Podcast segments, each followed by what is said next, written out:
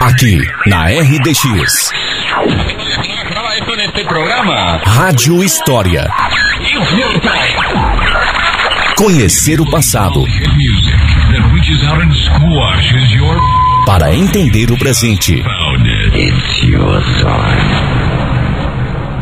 No episódio de hoje, você aprenderá sobre o cooperativismo e a erva mate.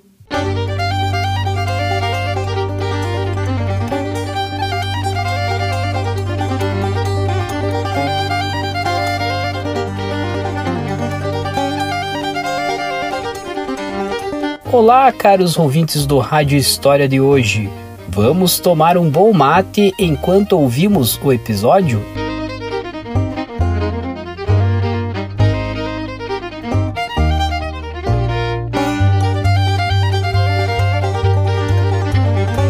O chimarrão sempre fez parte da nossa história e na nossa terra é difícil quem não aprecia um com uma erva mate especial colhida e beneficiada por aqui mesmo.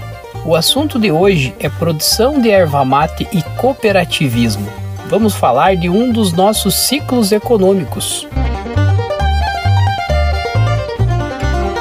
Na época da safra, que oscilava entre maio e setembro, cortavam-se os galhos finos do pé da erva mate e estes eram unidos em maços e ainda no mato fazia-se o sapeco, que era passada desses feixes no fogo para iniciar o processo de secagem. Esses feixes eram amarrados com taquara para facilitar o transporte. Na etapa após a colheita, era feita a secagem da erva no barbacoa.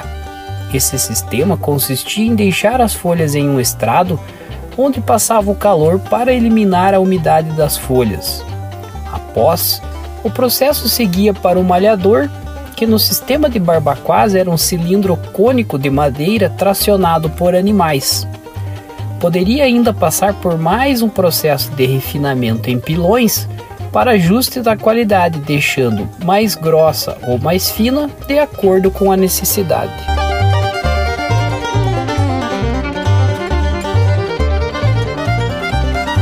Finalmente, a erva era armazenada em sacas ou em barricas de madeira cujo processo de fabricação também era muito desenvolvido.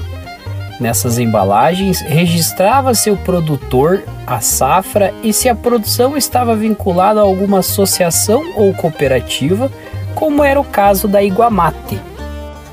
Com a grande produção da erva mate em São Mateus do Sul e região, houve a necessidade de organização e criação por parte dos produtores de uma cooperativa de produtores de mate.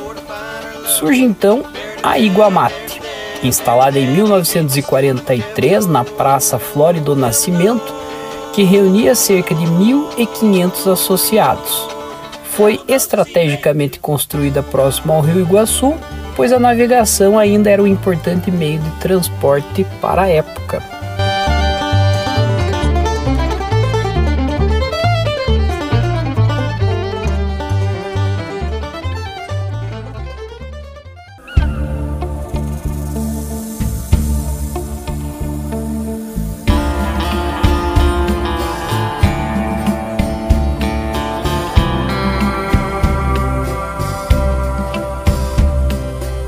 Estava ainda subordinada à Federação do Mate do Paraná, que sediada em Curitiba, juntas com outras cooperativas, fazia a exportação da erva mate.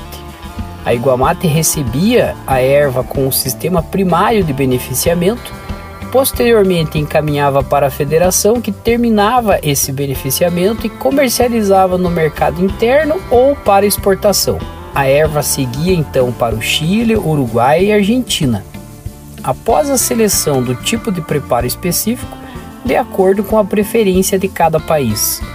A Europa também recebia nossa erva mate.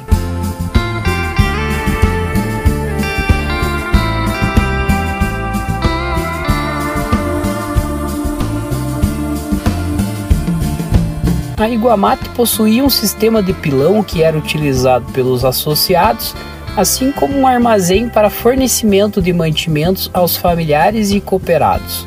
Os idealizadores da cooperativa e fundadores foram Arnoldo Proman, Teodoro Toppel, João Gabriel Martins, Francisco Ferreira Guimarães, Jocelyn Furtado Neves, Manuel Furtado Neves e Francisco Bruno Kaminski Filho.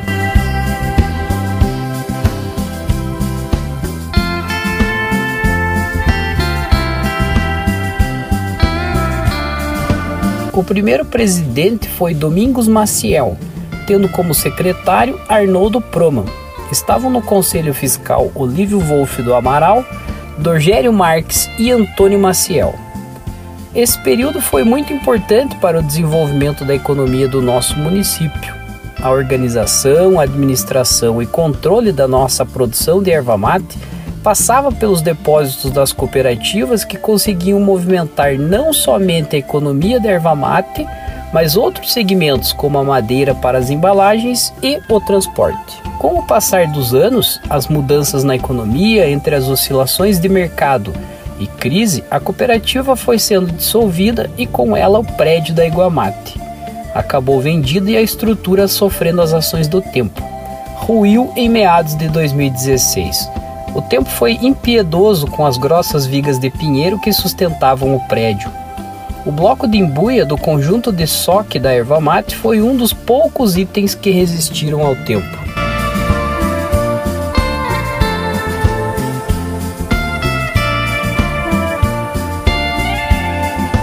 Para não deixar a história morrer, o Rádio História de hoje resgata esse belo pedaço da nossa cultura e reaviva nossa memória enquanto os tombamentos dos patrimônios materiais acontecem somente pela degradação do tempo, tomamos nosso chimarrão. Esse costume cultural permanece firme e perene. Cultivemos nossas tradições. Esse é o Rádio História de hoje. Eu sou Tiago Portes Borges, espero que tenham gostado. Até a próxima!